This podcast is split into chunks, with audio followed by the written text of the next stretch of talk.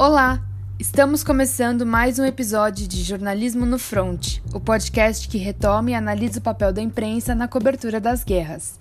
Eu sou a Luísa Lopes e, junto com a Lorena Oliveira, Larissa Saavedra e Mariana Rossi, vamos falar sobre a Guerra do Vietnã.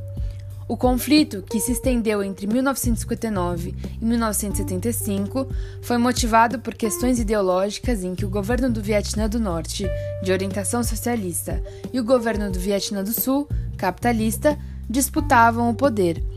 No contexto da Guerra Fria, para evitar o crescimento do comunismo no mundo, os Estados Unidos intervieram no conflito a partir de 1964, enviando mais de 2 milhões de soldados. No final, o Vietnã do Norte venceu e, além da derrota, os Estados Unidos tiveram que lidar com a pressão da população e do movimento de contracultura que era contra a guerra. Estima-se que entre 1 milhão e meio e 3 milhões de pessoas morreram no conflito, sem contar os feridos gravemente. No momento em que ocorriam as guerras do Vietnã e a da Coreia, a imprensa passava por uma intensa mudança tecnológica, sendo uma das principais a popularização da televisão. A Guerra da Coreia foi a primeira a ter uma cobertura televisiva mais efetiva. Se em 1941 havia cerca de 10 mil aparelhos de TV nos Estados Unidos, poucos anos depois, durante a Guerra da Coreia, já eram cerca de 10 milhões.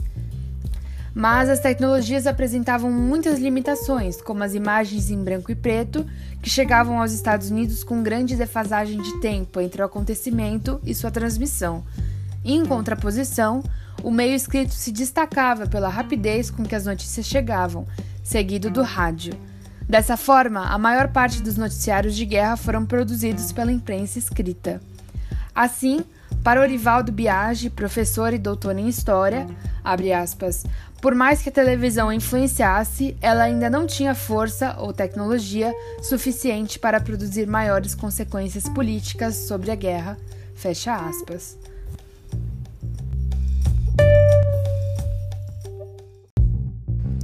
Enquanto a Guerra da Coreia foi o primeiro conflito acompanhado pela TV, a do Vietnã foi a primeira guerra mostrada ao vivo.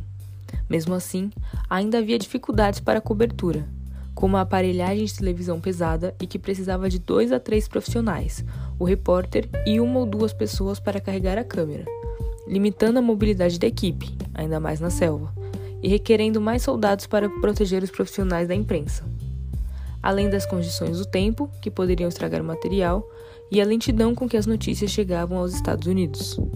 De acordo com Orivaldo, aspas, com a pressa da apresentação dessas imagens, as redes norte-americanas utilizavam a edição feita no Vietnã mesmo, nem sempre do seu agrado, ou exibiam a cobertura sem edição com uma arrumação mínima.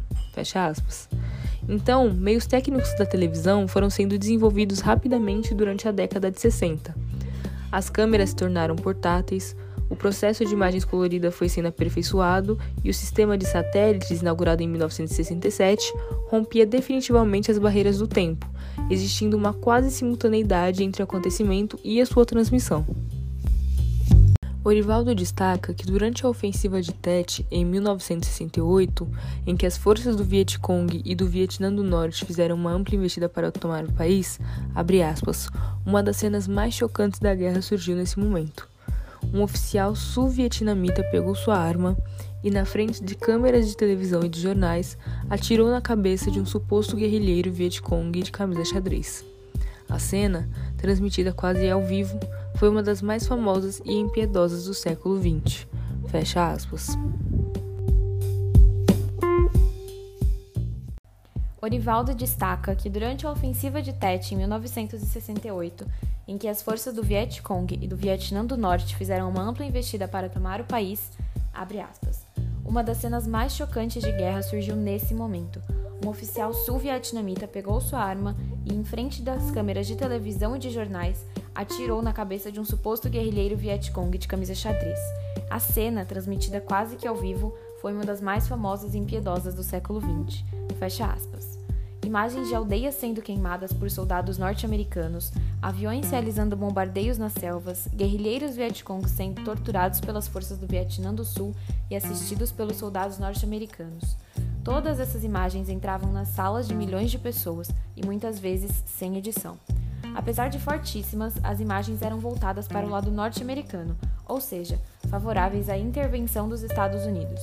Os grandes meios de comunicação norte-americanos apoiaram o governo na intervenção no Vietnã no começo, apenas com algumas exceções, como o The New York Times. Dentro dessa lógica, as contestações da população deveriam ser fenômenos marginais. Mas Orivaldo destaca que não foi só isso o que aconteceu. A inexperiência na utilização da produção televisiva numa cobertura de guerra diária ficava em evidência, ou seja, o conjunto de imagens, sons, movimentos ultrapassavam em muitos os desejos das emissoras e do governo norte-americano, abrindo assim espaços para sua contestação. Fecha aspas.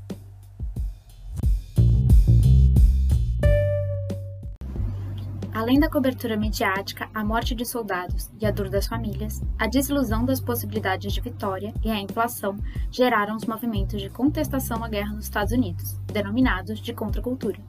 A partir de 1968, a opinião pública norte-americana desistiu de apoiar a guerra, e a imprensa seguiu esse caminho. Com isso, o controle da televisão tornou-se mais rígido a partir da Guerra do Vietnã. Os militares ingleses, por exemplo, controlaram o fluxo de notícias na Guerra das Malvinas.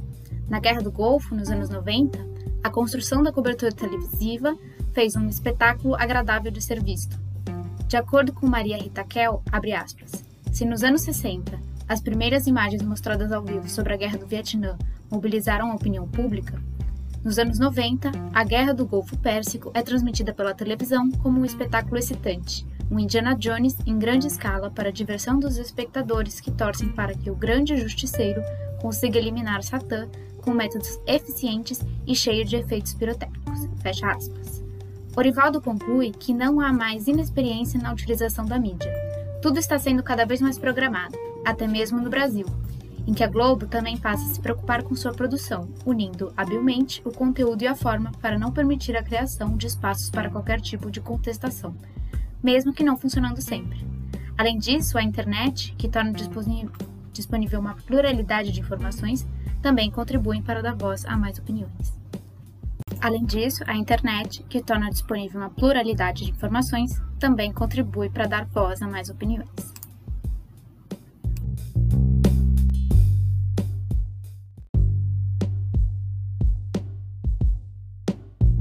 Este episódio foi baseado no artigo Conteúdo e Forma na Construção da Notícia, de Orivaldo Biagi. A referência completa está na descrição. Nos vemos no próximo episódio, em que focaremos na cobertura da imprensa brasileira sobre a Guerra do Vietnã durante o nosso período de ditadura militar. Até lá!